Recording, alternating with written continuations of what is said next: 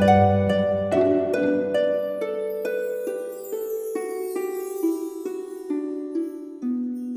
イルセラピーでバラ色の人生。宇宙とつながるミオラジオ。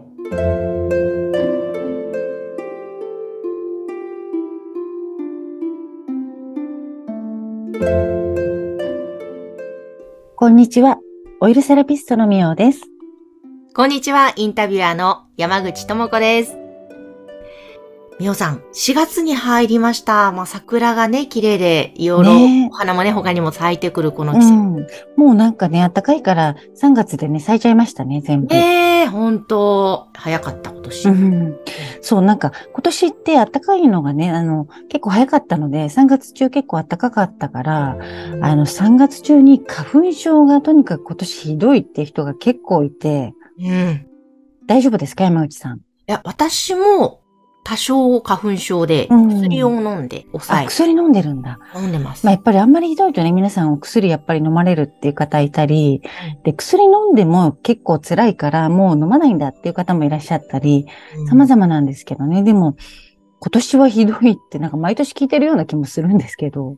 ねえ、なんか特に今年はひどいみたいなね、ことをいますが、ちょっとじゃあこの花粉症、え、みおさんはないんですよね？なんかね、ラッキーなことに私はね、全然花粉とも仲良しなのか。いや、いいですうね。ん、ないんですよ。みおさん流と言いますか、こう、なんかね、江戸会警視あそうですね。そう江戸川警視で言われてるところの花粉症に関しての、ちょっと情報をね、今日、あの、話してきたらなと思って。うん。ぜひぜひ。はい何かあるんですか、江戸川警視？えっと、まあもうね、例えば、これさえすれば治るよっていうものはやっぱりないんですよ。そんなのがあったらね、多分もうとっくに誰かが発明してるか、うん。あの、どうにかなってますよね。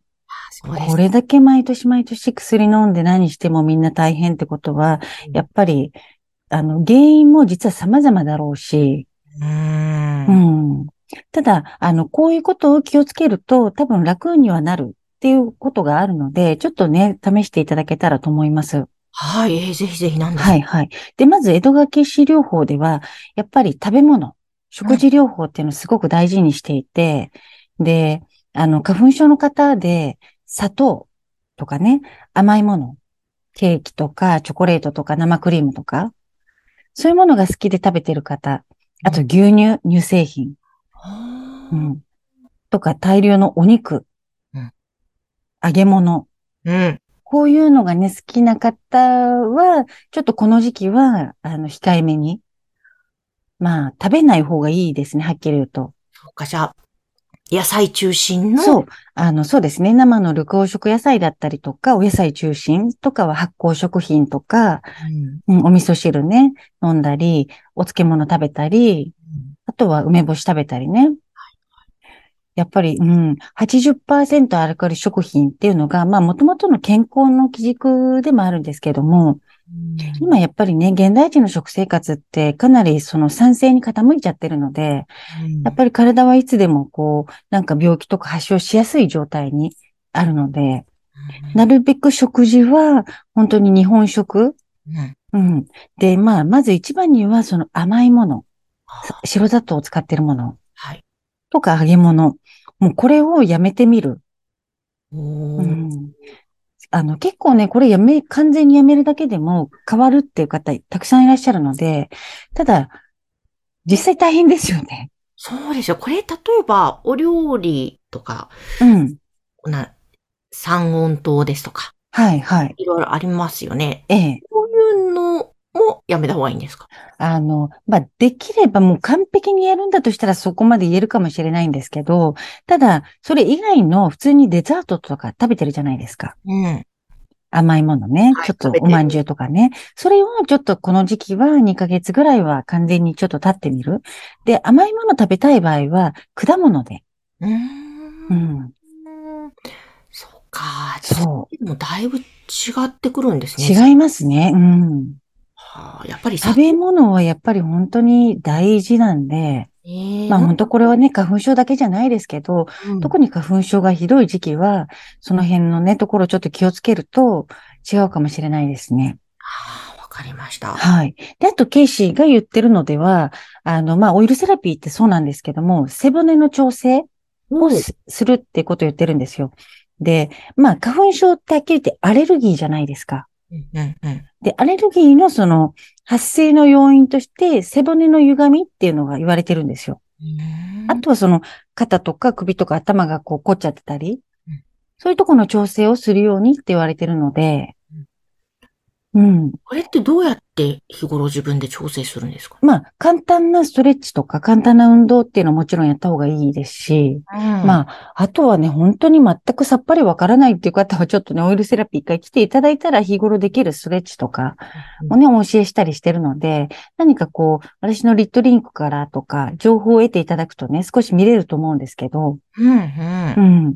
あの、そうですね。なで、結局、背骨の調整もこれだけすれば全部 OK っていうのはやっぱりなかなか難しくって、自分の背骨って後ろにあるからわかんないじゃないですか。うん、そうですね。ほんのちょっとの歪みとかって気づかないんですよ、自分だと。はいはい。だからやっぱりこの辺をね、あの、まあ、オイルセラピーもそうだし、信頼できる整体師さんうんで、やっぱり、あの、背骨のね、調整を、こう、なんて言うんでしょう、定期的にしてもらってる。そういうこともすごく大事だっていうふうに言われてます。うー。うんん。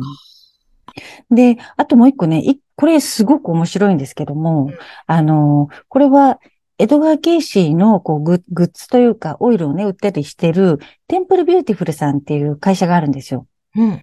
そこで、カーボンスチールっていう、あの、なんて言うんでしょう。まあ、スチールだから鉄ですよね。うんこんなちょっと丸い、あの、10円玉よりもちっちゃいぐらいの、こう、鉄があるんですけども、それを体につけとくと、まあ、体につけとくとか、こう、ポケットに入れとくとか、身につけとくと、体を何かイオン化してくれるみたいで、多分なんか電気の流れをちょっと変えるんだと思うんですけど、で、これで楽になったっていう方結構いっぱいいらっしゃるんですよ。ええ不思議ですね。そう。だからこれはちょっと私も科学的には説明できないし、あの、ケイシーの療法ってね、そういうのいっぱいあるんで、うん。誰か実験してほしいなと思うんですけど、うん。なんかカーボンスチールっていうのは、鉄と炭素の合金。で、炭素の含有率が20%以下って言われてて、まあ、アマゾンとかでもカーボンスチールとか入れるとちょっと出てくるんですよ。なんか、部品に使われるんでしょうね。うん、うん、ううんん。それを身につけておくと、体の中の多分電気が、この流れが若干変わるのか、不思議なね、あのことがね、書いてあるんですけど、うん、うん。これね、ちょっとい試してみてもいいかもしれない。で、あの、テンプルビューティフルさんでも、これ1個、その、なんだろうな、10円玉ぐらいの大きさのもので、1個穴が開いてるので、ペンダントとしてね、ここにぶら下げてたりもできるし、それがね、確か、7、800円ぐらいで売ってたと思うので、まあ、試してみるにはね、そんなに高いもんじゃないから、ぜひぜひ、あの、テンプルビューティフルとか、エドガー・ケイシーで入れると、ショップ出てくると思うので、ぜひ行ってみてください。はい。ええもうそれはまたね、お手頃だし、いいですうね。ん、本当そうですね。うん、うん。ただ本当に、やっぱりこの春はね、あの、一年のうちで一番実は体にとって、こう、調整が必要な時期というか、もうまず、あの、デトックス、冬までに溜めたものをこう出そうとする時期でもあるので、で、同時に、この季節もやっぱり寒暖差が激しかったり、うん、風も強かったりするんで、あの、天候的には厳しいんですよ。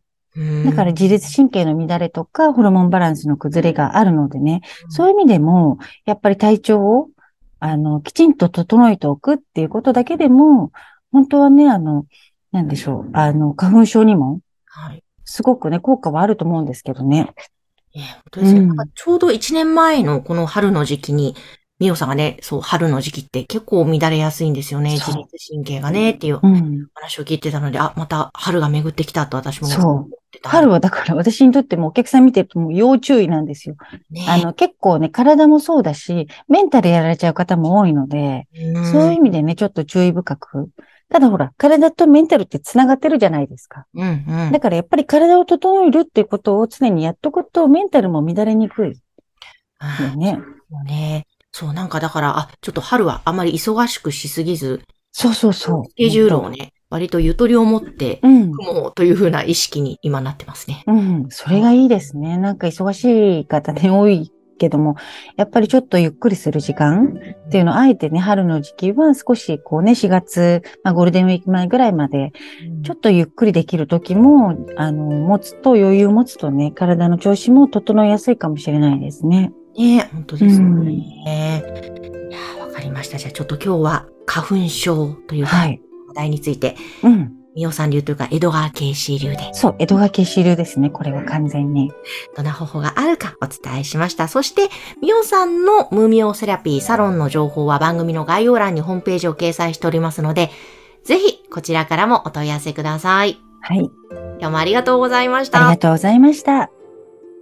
それでは皆さん、ごきげんよう。